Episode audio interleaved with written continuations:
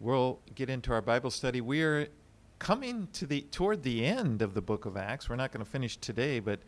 we're close. We're in Acts 25. はい、えー今、使徒の働きを学んでいますけれども、だんだん終わりの方に近づいてきました。今日はまだ終わりませんけれども、えー今日は25章のところから、使徒の働き25章から見ていきたいと思います。And if you remember the Apostle Paul, he's been arrested while worshiping in the temple in Jerusalem. He was brought to Caesarea, that uh, town on the Mediterranean coast just north of, of uh, in the northern part of Israel. えー使徒パウロはですね、エルサレムで神殿で礼拝をしている時に捕らえられました。そしてカイサリアというこのイスラエルの北の方にある地中海沿いの町ですけれども、そこに連れてこられました。He's being held prisoner in Herod's praetorium.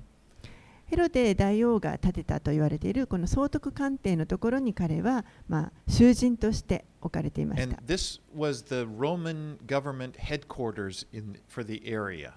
で、そこは、え、その地域の,あのこのローマ政府が支配して統治しているその本部が置かれていた場所になります。Now,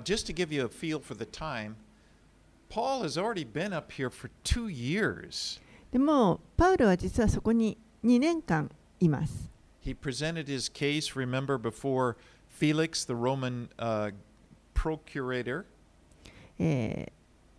実はその間に総督フェリックスの前で、まあ、あの弁明をしていました。 Now, a procurator, uh, that's the word that used in English, it's, it's like a governor of a smaller province. The procurators were appointed by the emperor rather than the Roman Senate. But they were like a governor. Think of them as a governor. この総督というあの役割ですけれども、これは、えーこの地方のあの、まあ、ある属州というふうにも出てきてましたけれども、地方の、えーを統治しているあの政府の高官ということになります。でこれは、えーローマのあの議会で選ばれるというよりも、むしろ皇帝が直接任命している人です。Now, when Paul presented his case before Felix, Felix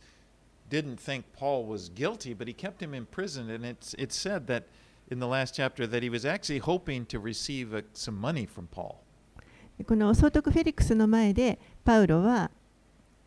あの弁明をしてフェリックス自身もパウロが有罪だとは思っていませんでしたけれども、まあ、捉えたままにしておいて、えー24章の最後にも出てきましたけれども何とかしてこのパウロから金をもらいたいと賄賂をもらいたいという気持ちもありました And Felix was replaced as governor by a man named Festus. そしてフェリックスそのフェリックスから今度は次の総督フェストゥスという人にこう交代します So if you can kind of keep those in order, that, that that's like the governor, the procreator. Uh, there is uh, Felix, now Festus. ですからそのその地方の総督が、えーフェリックスから今度はフェストゥスに変わったということをちょっと覚えておいてください。Okay. No relation to Gunsmoke. But, all right. Let's begin by reading verses uh, 1 through 5 of chapter 25. はい、では、えー使徒の働き25章1節から5節をお読みします。フェストゥスは属州に到着すると3日後にカイサリアからエルサレムに登った。すると祭司長たちとユダヤ人の主だった者たちがパウロのことを告訴した。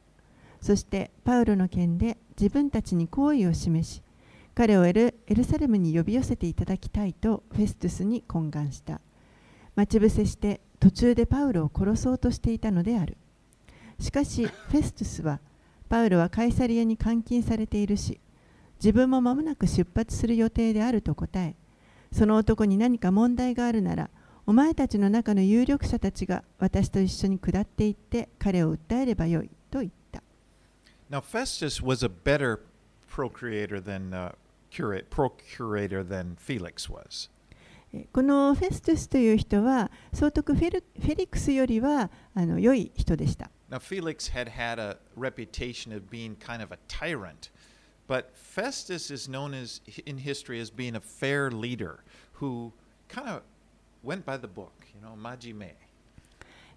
フェリクスという人は、まあ、暴君として知られていましたでもこのフェストゥスという人は、まあ、きちんとこう規則にのっとってあの行う、えー、公平な、えー、指導者であるというふうに、まあ、知られています。And Festus wasn't manipulated by the、uh, Jewish leaders who were hoping to have him send Paul back so they could ambush him.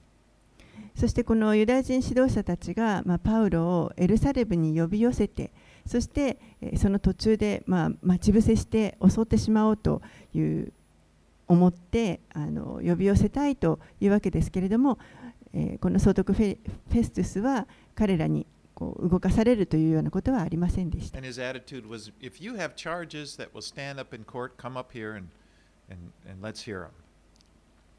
そして、えー、むしろもしこのその人に問題があるならば、あなた方が一緒に下ってきて裁判で訴えるようにと言いました。Right, はい、では6節から12節をお読みします。フェストゥスは彼らのところに8日か10日ほど滞在しただけで、カイサレヤに下り、翌日裁判の席についてパウロの出廷を命じた。パウロが現れると、エルサレムから下ってきたユダヤ人たちは、彼を取り囲んで立ち多くの重い罪状を申し立てたしかしそれを立証することはできなかったパウロは私はユダヤ人の立法に対しても宮に対してもカエサルに対しても何の罪も犯してはいませんと弁明したところがユダヤ人たちの機嫌を取ろうとしたフェストゥスはパウロに向かってお前はエルサレムに登りそこでこれらの刑について私の前で裁判を受けることを望むかと尋ねた。するとパウロは言った。私はカエサルの法廷に立っているのですから、ここで裁判を受けるのが当然です。閣下もよくご存知の通り、私はユダヤ人たちに何も悪いことをしていません。もし私が悪いことをし、死に値する何かをしたのなら、私は死を免れようとは思いません。しかし、この人たちが訴えていることに何の根拠もないとすれば、誰も私を彼らに引き渡すことはできません。私はカエサルに上訴します。そこでフェストゥスは陪席の者たちと協議した上でこう答えた。お前はカエサルに上訴したのだから、カエサルのもとに行くことになる。The, the tribunal began with the Jews who had come down from Jerusalem accusing Paul of many charges. このエルサレムから下ってきたユダヤ人たちとともに裁判が、えー、始まりますけれども彼らは多くの罪状を申し立てました。でもその一つも立証はできませんでした。Their, issue with Paul was actually wasn't him actually breaking any law. They were angry at Paul because he preached that Jesus was a savior to both Jews and Gentiles as well. 彼らの持っていた問題というのはパウロが何か立法を犯したとかそういうことではありませんでした、えー、そうではなくて彼がパウロがこのユダヤ人にもそして違法人にもイエスが救い主であるということを、まあ、証ししていたことを彼らは怒っていたわけです。でもそれは実はローマ人にとってはまあどうでもよいことでした。So, there in the tribunal, they accuse Paul of, do, of instigating a riot and stirring up rebellion. And these were things that Paul did not do. そして、まあ、このユダヤ人たちはその裁判でパウロが、まあ、暴動を引き起こした反乱をそそのかしたんだということで責めたわけですけれどもでも実際パウロがそれを行ったわけではありませんでした。In verse 8 he says, Neither against the law of the Jews, nor against the temple, nor against Caesar have I committed any offense. 8節にありますけれども、パウロは私はユダヤ人の立法に対しても、宮に対しても、カエサルに対しても、何の罪も犯してはいませんと弁明しました。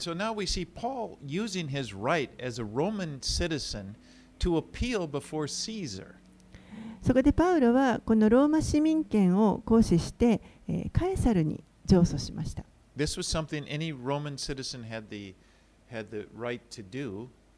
これはあのど,どの、えー、ローマ市民権も持っている正当な権利です。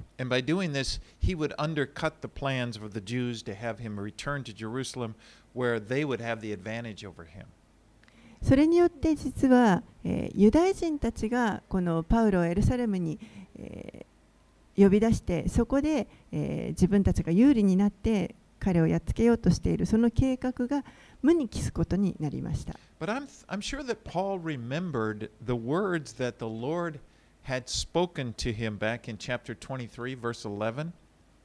おそらくパウロはこの主が彼に語られたことをあのしっかりと覚えていたと思います。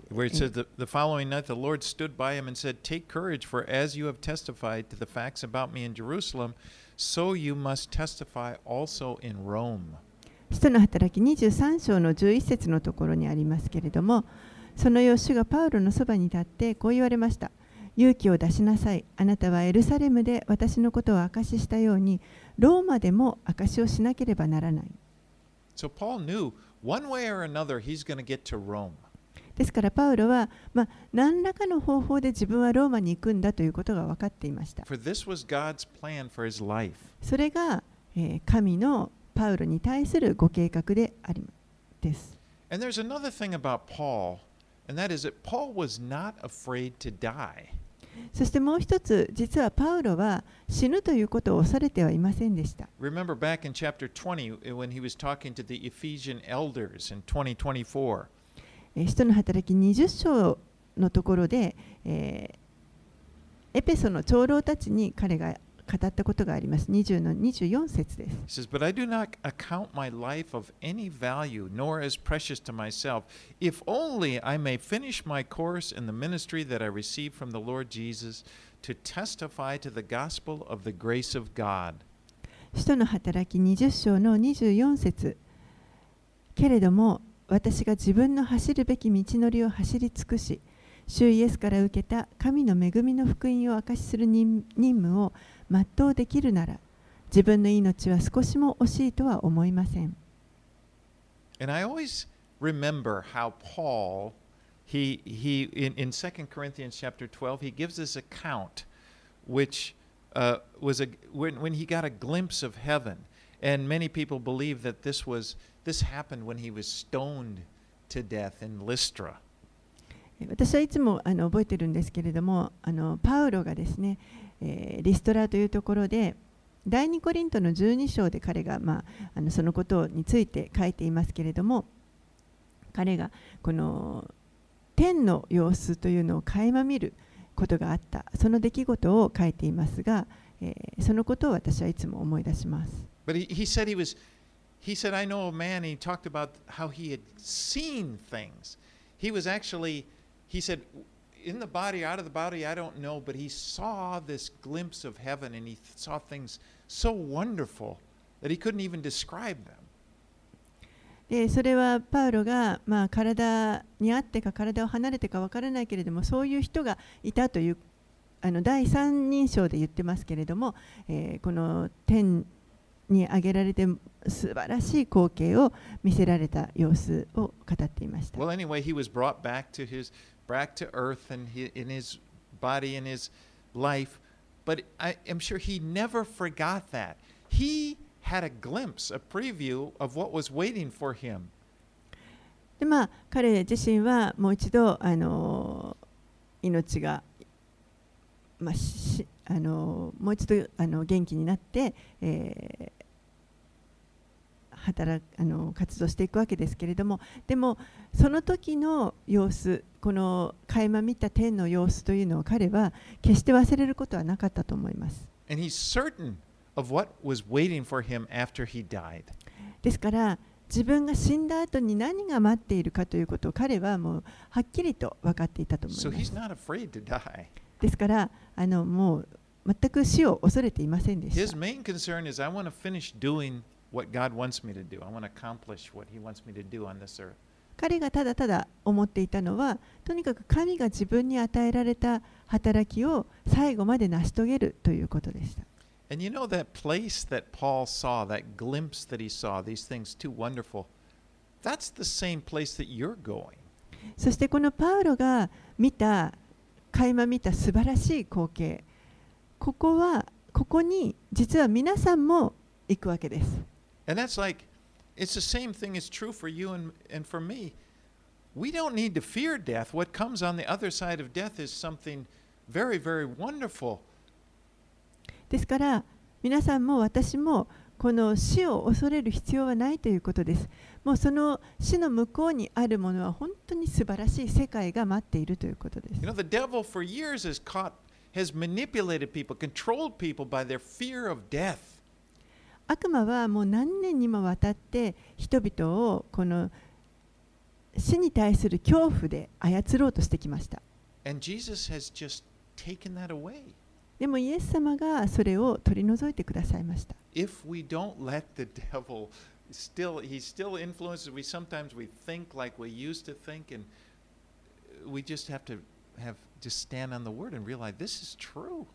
ですから、もしまだこのサタンの悪魔のあのこういった欺きの考え方に、えー騙されてしまうならばあのこの真理を知った後もその思いにこう引きずられてしまうならばえーもう一度この御言葉の真理に立ち返る必要があると思います。Right, let's read on 13 through 22. では13節から22節をお読みします。数日経ってアグリッパ王とベルニケがフェストゥスに敬意を表するためにカイサカイサリアに来た。二人がそこに何日も滞在していたのでフェストゥスはパウロの剣を王に持ち出して次のように言った。フェリクスが囚人として残していった男が一人います。私がエルサレムに行った時祭司長たちとユダヤ人の長老たちがその男のことを私に訴え出て罪に定めるよう求めました。そこで私は彼らにこう答えました。訴えられている者が告発する者たちの面前で訴えについて弁明する機会が与えられずに引き渡されるということはローマ人の慣習にはない。それで訴える者たちが共にこちらに来たので私は時を移さずその翌日に裁判の席についてその男を出廷させました。告発者たちは立ち上がりましたが彼について私が予測していたような犯罪についての告発理由は何一つ申し立てませんでした。ただ彼と言い言い争っている点は彼ら自身の宗教に関することまた死んでしまったイエスというもののことでそのイエスが生きているとパウロは主張しているのです。このような問題をどう取り調べたらよいか私には見当がつかないので彼にエルサレムに行きそこでこの件について裁判を受けたいかと尋ねました。するとパウロは皇帝の判決を受ける受けるまで保護してほしいと訴えたので彼をカエサルのもとに送る時まで保護しておくように命じました。アグリッパがフェストゥスに私もその男の話を聞いてみたいものですと言ったのでフェストゥスはでは明日お聞きくださいと言った。Now, when it says Agrippa the king in verse 13, this is his official name is Herod Agrippa II. この13節に出てきたアグリッパ王という人ですけれども、えー正式にはヘロデ・アグリッパ2世と言います。Now, it's easy to get the Herods mixed up in the Bible. このヘロデ家の、あのー人たちがたくさん出てくるんですけれども、ちょっと混乱しやすいと思います。Sometimes it's nice just to write a, write a few of them out there. But I, I, I'll just give you an overview. ちょっとでですから簡単に、あのー全体を説明したいと思いま Now, す。 this is Herod Agrippa II. His father, Herod Agrippa I, is the guy who killed James the Apostle in prison, and he was about to kill Peter. Remember back in, in chapter 12? えーこの13節に出てきたのがえ アグリッパ2世ですけれどもその父親がアグリッパ1世といって、えーその父親は、えー使徒ヤコブあヨハネの兄弟ヤコブを、えー殺した人です。そして、えーさらにペテロのこともこ殺そうとしてマローに捕らえました。これが使徒の働き12章に出てきた話です。And in the end of the chapter, he remember he was giving the speech and he fell and he was eaten by worms. そしてその12章の最後のところでこのヘロデ王は、えー虫に噛まれて死んだとあります。これがアグリッパ一世ですね。So the, the Herod Agrippa in this chapter, that's hi- was his father. ですからその人が、えー12章に出てくるアグリッパというのがこのアグリッパ王の父親アグリッパ一世ということにな Now his grandfather was Herod Antipas, and he was the one who had John the Baptist beheaded. そして、えーこのアグリッパ王のおじいさんにあたる人がヘロデ、えーアンティパスという人で、えーこの人がこのバプテスマのヨハネの首を跳ねた人です。And then his grand his great grandfather was Herod the Great. そしてひいおじいさんにあたる人、曽祖父にあたる人がヘロデ大王と呼ばれる人です。And he was the one that built all these great things. このヘロデ大王がさまざまな建築物を建て上げました。He was the king that during the time that Jesus was born. Remember when the wise men came to him and said, Where was the child born king of the Jews? And, and he had all the children under two years old killed. That was Herod the Great.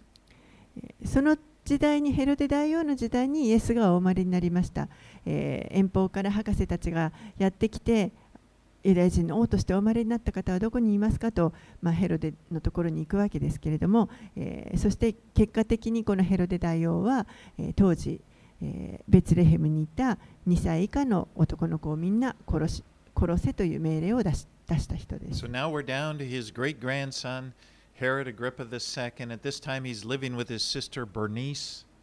えーそのヘロデ大王から、えー下っていって4代目になあたるアグリッパ2世の人が、えーここに出てきましたけれどもこのベルニケというのは彼女の姉妹にあたりますと一緒に暮らしていました She had been married twice before. Her marriages didn't work out. They're kind of political marriages. Now she's living with her brother. ベルニケは、まあ、2回ほど結婚していたんですけれどもあの、まあ、政略結婚だったということもあって、えー別れて今は、えーこの兄弟アグリッパ2世と一緒に暮らしていました But now, when Herod Agrippa II, this is the last you'll hear of him. This is it for the Herods. You won't hear any more about them. They're going to disappear. アグリッパ2世がこのヘロデ家の、まあ、最後の人ということになります。これから先は、えーこの家の人たちの名前というのは出てきません。When Herod Agrippa dies, that's the, the, Agrippa II here dies. That's the end of the dyna- dynasty. アグリッパ2世が亡くなったところで、このヘロデ家の、あの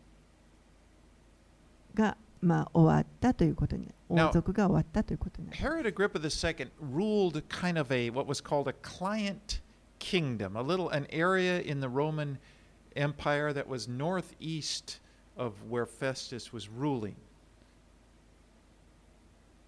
Herod Hmm. Agrippa is ruling in an area northeast of where Festus is ruling, but he's known to be an expert on the Jews. So now Festus asks him to come and help him out to understand this case with Paul. そしてこのヘヘロデ・アグリッパ2世という人は、えーこのローマ帝国の中の、まあえー北東に位置するところですねちょうど、えーフェストゥスが、まあ、統治しているその地方を治めているあの、まあ、領主といいますか王であったわけですそしてこのアグリッパ王はユダヤ人の慣習についてよく知っていました専門的な知識を持っていたということでフェスティスは、えー彼に、まあ、意見を聞いてみようとなったわけです It's it's kind of confusing because you know Herod the Great ruled over the whole area, but after he died, it was divided up, and so by the time it's now to his great grandson, it's just a little area he's in charge of. ヘロデ大王の時代はあのその辺り一帯を、まあ、大王が治めていたんですけれども彼が亡くなった後4つにこの領土が分割されてそしてもうこの時アグリッパ2世の時には本当にそのもっと小さなあの領土のところを治めていたということになります。Okay, let's read 23 through 27. 23節から27節をお読みします。翌日、アグリッパとベルニケは大いに異議を正して到着し、千人隊長たちや町の有力者たちと共に謁見室に入った。そして、フェステスが命じると、パウロが連れてこられた。フェストゥスは言った。アグリッパ王、並びにご列席の皆さん、このものをご覧ください。多くのユダヤ人たちが皆、エルサレムでもここでも、もはや生かしておくべきではないと叫び、私に訴えてきたのはこのものです。私の理解するところでは、彼は死罪にあたることは何一つしていません。ただ、彼自身が皇帝に上訴したので、私は彼を送ることに決めました。ところが、彼について、我が君に書き送るべき確かな事柄が何もありません。それで皆さんの前に、分けてもアグリッパ王、あなたの前に彼を引き出しました。こうして取り調べることで、何か私が書き送るべきことを得たいのです。囚人を送るのに、訴える理由を示さないのは道理に合わないと思うのです。Now, this was, this was more than just a trial, this was a big event. これはもう単なる裁判というよりももっと大きななんかあのイベントになっています。Everybody that was anybody, you know, all the prominent men of the community were there. 町の有有力者たちがみんなそこに集まっています。People dressed up, you know, it was kind of a show of who's who. そしてもうみんなこう清掃してですね、一体この人は誰だ、あの人は誰だという。And, Agrippa comes out and he's dressed in his royal robes with Bernice, and they're, they're putting on this big show. そしてアグリッパ王とベルニケがやってきた時にも彼らは王服を着てですね、あの大いに異議を唱えたあの整えて、えー入ってきました。But then they bring in Paul, this little, this little man that, uh, that's on trial. そしてそこに、まあ、パウロがあのこの一人の小さなパウロがこう連れて来られるわけです。And again, I'm, I'm reminded of the prophecy of Jesus. Remember how he told his disciples in, in Luke 21, he says, You will be brought before kings and governors for my name's sake. えーここでまたこのイエスの予言を思い起こします。ルカの福音書の21章12節にありますけれども、イエスがこのように言われました。私の名のためにあなた方を王たちや総督たちの前に引き出します。This is all part of God's plan to use Paul to preach the gospel to the world. パウロを用いて世界にこの世に福音をもたらすというのはこれは神のご計画でした。And, and it, this, is, this is more than just about Paul, whether Paul was guilty or whether he is innocent. As we see, this, this is bigger than that. This is about Jesus and his witness to the world. ですからこれはパウロが有罪なのか無罪なのかというそういったことではなくてもっと大きなものがその背後にあるということです。これはイエスについてイエスの証を世界に向けて発信するということでした。So let's read verses 1 through 11 of chapter 26. はい、では、えー26章に入って1節から11節をお読みします。アグリッパはパウロに向かって自分のことを話してよろしいと言った。そこでパウロは手を差し出して弁明し始めた。アグリッパ王よ、私がユダヤ人たちに訴えられているすべてのことについて、今日王様の前で弁明できることを幸いに思います。特に王様はユダヤ人の慣習や問題に精通しておられます。ですから、どうか忍耐をもって私の申し上げることをお聞きくださるようお願いいたします。さて、初めから同胞の間で、またエルサレムで過ごしてきた私の若い頃からの生き方は、すべてのユダヤ人が知っています。彼らは以前から私を知っているので、証言しようと思えばできますが、私は私たちの宗教の中で最も厳格な派に従って、パリサイ人として生活してきました。そして今、神が私たちの父祖たちに与えられた約束に望みを抱いているために、私はここに立って裁かれているのです。私たちの十二部族は、夜も昼も熱心に神に仕えながら、その約束のものを得たいと望んでいます。王よ、私はこの望みを抱いているために、ユダヤ人から訴えられているのです。神が死者をよみがえらせるということを、あなた方はなぜ信じがたいこととお考えになるのでしょうか。実は私自身も、ナザレ人イエスの名に対して徹底して反対すべきであると考えていました。そしてそれをエルサレムで実行しました。祭司長たちから権限を受けた私は多くの生徒たちを牢に閉じ込め彼らが殺される時には賛成の票を投じましたそしてすべての街道で何度も彼らに罰を課し皆を汚す言葉を無理やり言わせ彼らに対する激しい怒りに燃えてついには国外の町々にまで彼らを迫害していきました So as Paul begins, he, he speaks respectfully to King Agrippa and he, and he begins his defense. パウロはここで、えー、この慎んでアグリッパ王の前に自分の弁明を始めます。Now, パウロにはまた別のこの自分のことを明かしする機会が与えられたということです。そして彼はイエスに自分が出会う前の自分の人生から説明し始めています。He had been a Pharisee, Pharisee strictly observing the law. 彼はパリサイ人で立法を厳格に守っていました。And he gets right to the point in verse 8. He says, Why it is why is it thought incredible by any of you that God raises the dead? そして、えーこの問題の核心をあのついていますけれども8節のところで神が死者をよみがえらせるということをあなた方はなぜ信じがたいこととお考えになるのでしょうか And this is a good question. これはとても良い質問です It's a good question for anyone to be asked. 誰にとってもあの尋ねられるべき良い質問だと思います You know, if God can create this universe, surely it isn't a big thing for him to raise someone from the dead.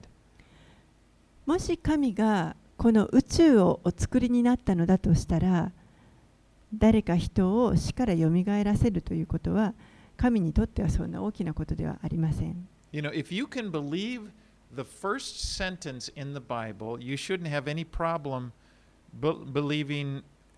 anything else about God. もし皆さんがこの聖書の一番最初に書かれている説を信じることができるのであればその後に書かれから書かれてある聖書の言葉を信じるということは、えーそんな大変なことではないと思います。In the beginning, God created the heavens and the earth. はじめに神が天と地を創造された。Well, then Paul goes on to describe how he persecuted the church with the authority given to him by the high priests. そして彼はこのいかに自分が大祭司から権威を与えられてそして教会を迫害してきたかということを説明します。I mean, he had had people thrown in prison. He even gave consent for them to be executed. 彼は人々を牢に入れてそしてまた、えー死刑にされることを死刑にされる時にはその賛成の票も投じていました It said he, he said he even he tried to get people to blaspheme. また、えー人々に皆を汚す言葉を無理やり言わせたとあります You know. なんとかこうひ人々から信仰を捨てさせようとしていました You know, kind of brings to mind the things that happened here in Japan way back in history in the Tokugawa period when they would, uh, you know, they, they were really trying to force people to recant from their. their 日本でもあのそのようなことが歴史の中で起こったことをあの、まあ、思い出しますけれども徳川の時代にやはりそのようにキリスト教がこう迫害されてた時代がありました。And you know, Paul, this Paul was involved in this before he met Christ, and he thought he was doing God's work. パウロはキリストに出会う前そのようなことをまあ行っていましたそしてその時に自分は主のために働いているんだというふうに考えていました12 through 18. 12節から18節をお読みします。このような次第で私は祭司長たちから権限と委任を受けてダマスコへ向かいましたがその途中のこと王様真昼に私は天からの光を見ました。それは太陽よりも明るく輝いて私と私に同行していた者たちの周りを照らしました。私たちは皆地に倒れましたがその時私はヘブル語で自分に語りかける声を聞きました。サウロ、サウロ、なぜ私を迫害するのか。トゲのついた棒を蹴るのはあなたには痛い。私が主よ、あなたはどなたですか？と言うと、主はこう言われました。私はあなたが迫害しているイエスである。起き上がって自分の足で立ちなさい。私があなたに現れたのは、あなたが私を見たことや、私があなたに示そうとしていることについて、あなたを奉仕者、また証人に任命するためである。私はあなたをこの民と違法人の中から救い出し、彼らのところに使わす。それは彼らの目を開いて、闇から光に、サタンの支配から神に立ち返らせ、こうして私を信じる信仰によって、彼らが罪の許しを得て、聖なるものとされた人々と共に相続に扱るためである。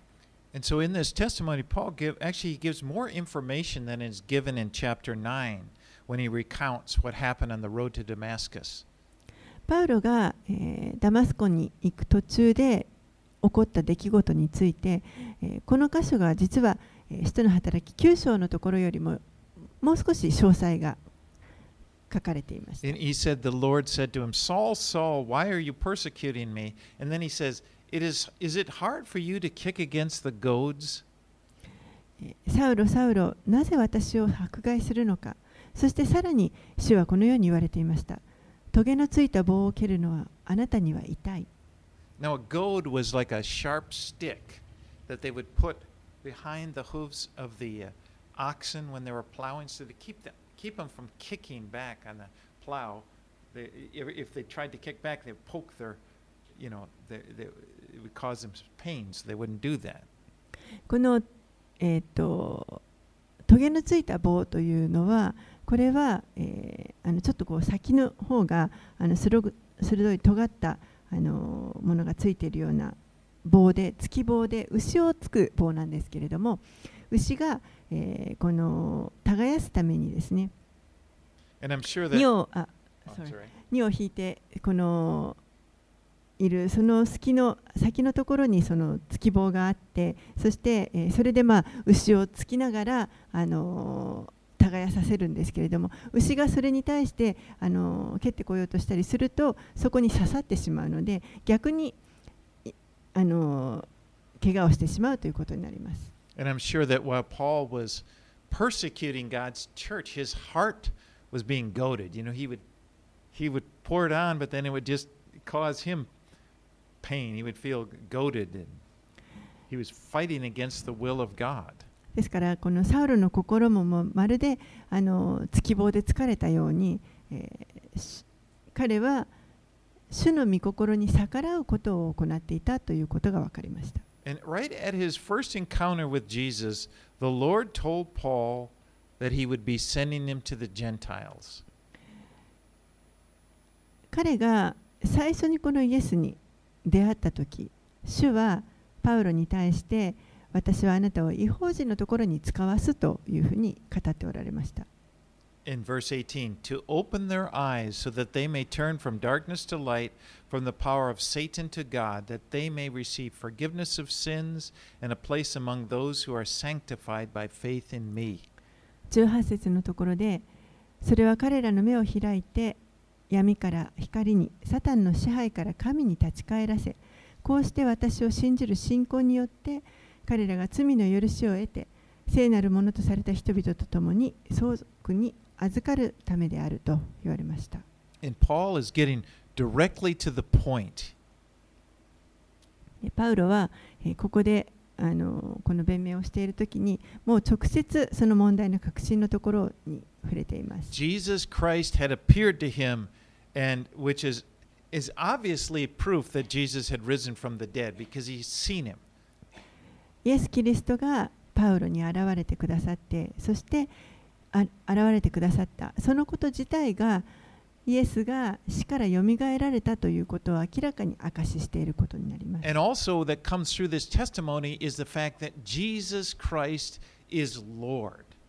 そしてまたさらにイエス・キリストこそが主であるということを明かししてます。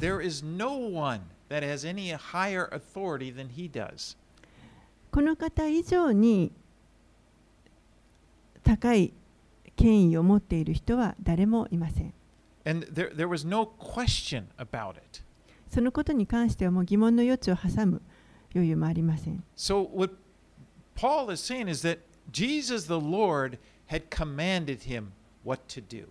ですからパウロがここで言っているのはイエスが主であってそして、えー自分は主に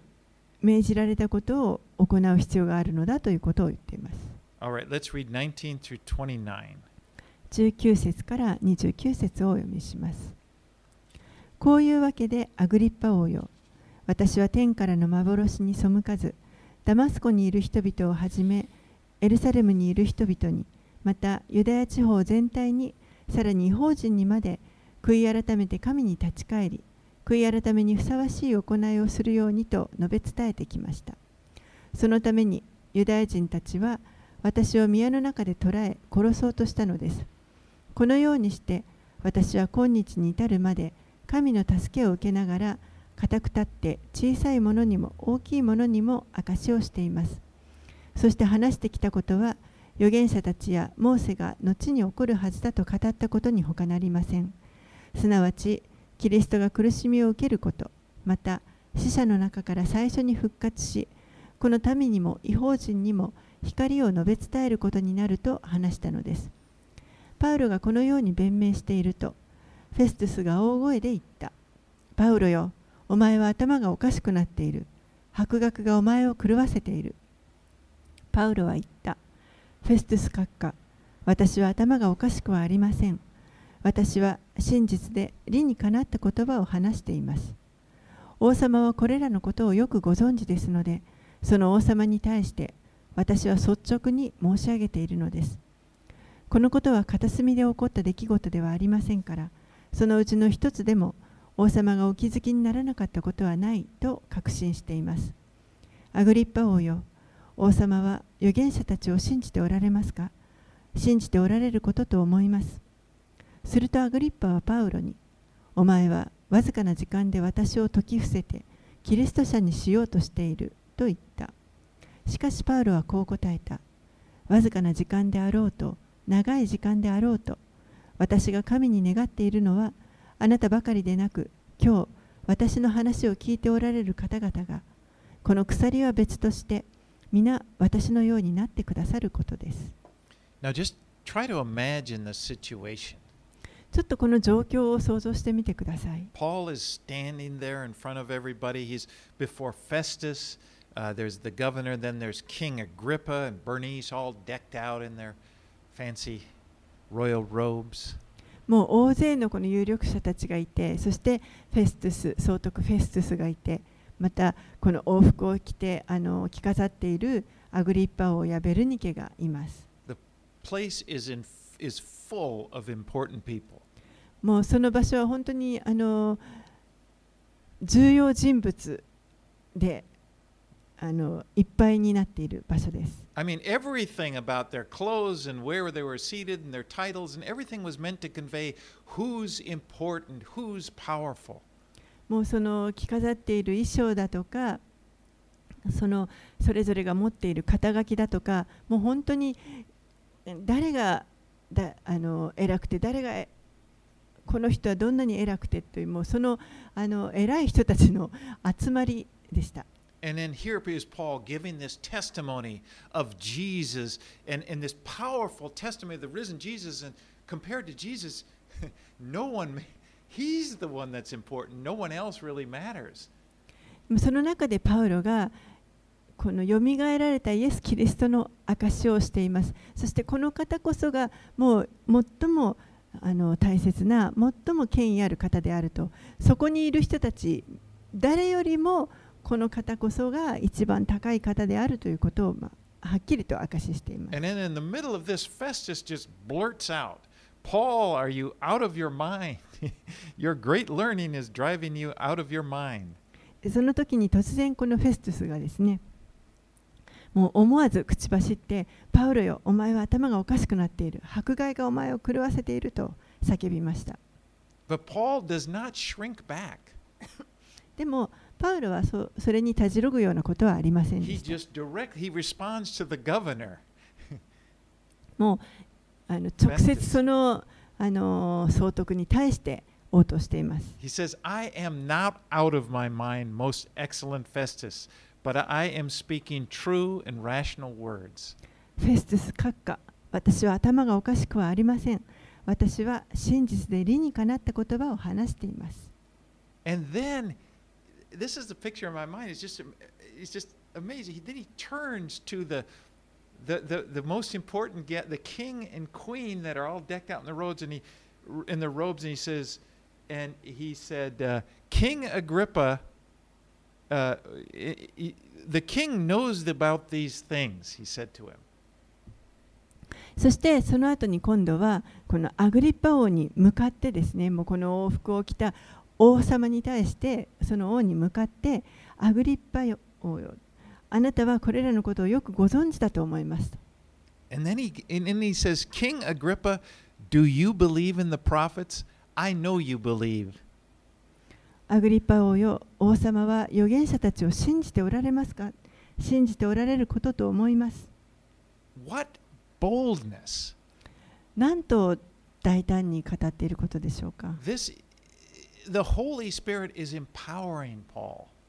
まさに精霊がパウロに力を与えておられました You know, he, he's he's on trial and yet he's there and I'm sure everybody's eyes were just glued on Paul. パウロは今裁判にかけられている状態です。でもあのおそらくそこにいたすべての人たちの目がパウロに釘付けになっていたと思います。And their hearts, I'm sure, were just burning as he spoke. そして彼が話すその話を聞きながら心がもう燃やされていたと思います。You know, it doesn't even seem like Paul's on trial, does it? It, it, it seems like Agrippa and the others are on trial. もうこれはあのまさにパウロが裁判にかけられているというよりもむしろ逆にアグリッパ王やその他そこにいた人たちの方が裁判にかけられているような感じです。And actually, this is, in a sense, this is true. そして実際ある意味においてはそれは真理だと思います。The big issue is now what do you think about Jesus? 本当に大きなあの大切な、えー問題というのはイエスについてあなたはどう考えるかということです。Do you believe in him? あなたはこの方を信じますか Well, Agrippa, he's sort of taken aback. He just to respond, Do you think you are going to make me into a Christian? アグリッパ王はここでお前は私をこの短時間でクリスチャンにキリスト者にしようとしているのかと And, 言います。and even then, Paul doesn't, still, Paul doesn't back down. でもそれでもパウロはあの一切こうひるむことはありません。He says, I would to God that not only you, but also all who hear me this day might become such as I am, except for these chains. そして私が神に願っているのはあなたばかりでなく今日私の話を聞いておられる方々がこの鎖は別として皆私のようになってくださることです。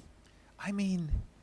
how can you not love a guy like that, like Paul? I mean, I'm just so proud of him. このような人を本当にあの愛さずにいられないどうして愛さずにいられないでしょうかもう私はパウロのことを本当に誇りに思います He just gives a faithful witness. 彼は本当にあの忠実に証人として立っていました He doesn't even worry about himself. It's his trial, his life at stake. No, it doesn't matter. His life is in God's hands. どんなことが起ころうとパウロにとってはそんなことは問題ではなくもうとにかく、えー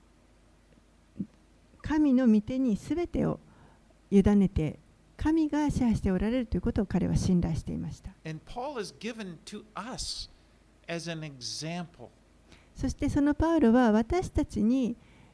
その模範を示してくださっています We don't need to worry about what's going to happen to us in this life. 私たちは自分の人生でどんなことが起こるかということを心配する必要はありません What, what, you know, what will people think of me? 他の人が自分のことをどう思うだろうか What if people, what if I'm judged unjustly or unfairly? もし不公平に何か裁かれたりするようなことがあったらどうしよう People can hurt me. You know what? You know, I gotta, what can happen? 人から傷つけられるかもしれないどんなことが起こるかわからない。We can just trust our lives into God's hands. でも私たちはただこう神の御手にすべてをし神の御手に信頼を置くことができます.パウロは本当にあのこの非常に敬意を表していました He was actually very loving そしてまた愛される人でした because the most loving thing he could do would be to care about their souls above his own. 彼は本当にこの聞いている人々のその魂のことをとても気にかけて愛を持って語っていました This may be their only chance to hear the gospel. この時しかもしかしたらここにいる人たちにとってこの福音を聞く機会はないかもしれない。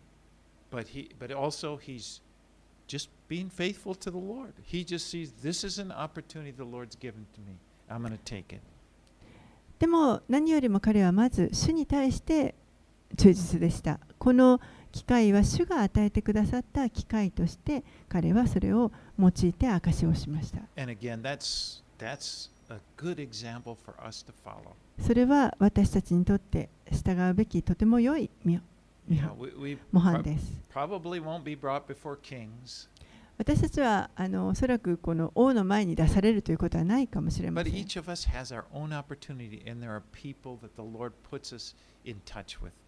でも私たち一人一人にはあの私たちの周りに置かれている人々というのがいます。Okay, let's finish up 30 through 32. 26章の30節から32節最後までお読みします。王と総督とベルニケおよび同席の人々は立ち上がった。彼らは退場してから話し合った。あの人は死や投獄に値することは何もしていない。またアグリッパはフェストゥスに、あの人はもしカエサルに上訴していなかったら釈放してもらえたであろうにと言った。So here, this dramatic court session concludes with Agrippa declaring he thinks Paul is innocent. ここでこの劇的な、まあ、裁判というのがあの終わったわけですけれどもアグリッパ王は結果的にパウロは無実であるというふうに、まあ、信じてそれをあの語っています。But Paul still must appear before Caesar. でも、パウロはまだあのいずれにしてもカエサルの前に出る必要がありますので、続いこのままこれが続いていきます。You know, 使徒の働きというのは実はその前に、まあ、終わってしまいます。でも実際、パウロは、えー、カエサルの前に出ました。he was released after that. そしてあの言い伝えによりますと彼はその後、まあ釈放されたと言われています But。I wonder how I wonder what that was like when Paul appeared before Caesar. I wish that was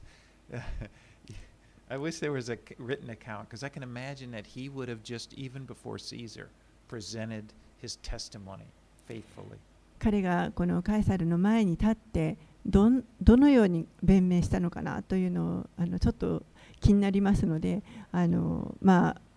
聖書にその記録があったらよかったなと思いますけれどもおそらく彼は、えーカエサルの前でも大胆に語ったと思います。Caesar Nero would have had the gospel preached to him. かえ皇帝ネロが、えーこのパウロの証を聞くことになります。Okay, let's pray. お祈りします。Father, I'm so thankful for this great history, these great men like Paul that we we kind of stand on their shoulders. We, we, we, we, we've learned from them. 天のお父さん、この本当に偉大なあ大きな歴史の事実をありがとうございます。私たちはパウロのこのお様子を見て、本当にこのお彼のたどった足跡にまたしっかりと立っていくことができます。And I pray, Lord, that you would just strengthen our hearts, that we could be, could be faithful to, to you.